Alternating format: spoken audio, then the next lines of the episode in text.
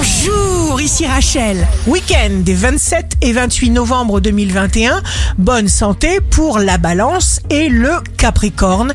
Cherchez plutôt à vous distraire.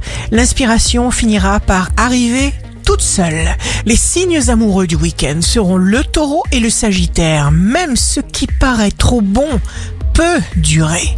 Les signes forts du week-end seront le Sagittaire et le Bélier. Ce qui vous advient et qui vous contrarie sert en fait votre mieux-être. N'ayez peur de rien. Ici Rachel, rendez-vous demain dès 6 heures dans Scoop Matin sur Radio Scoop pour notre horoscope. On se quitte avec le Love Astro de ce soir vendredi 26 novembre avec la Vierge. On a tous une date qu'on n'oubliera jamais. La tendance astro de Rachel sur radioscope.com et application mobile Radioscope.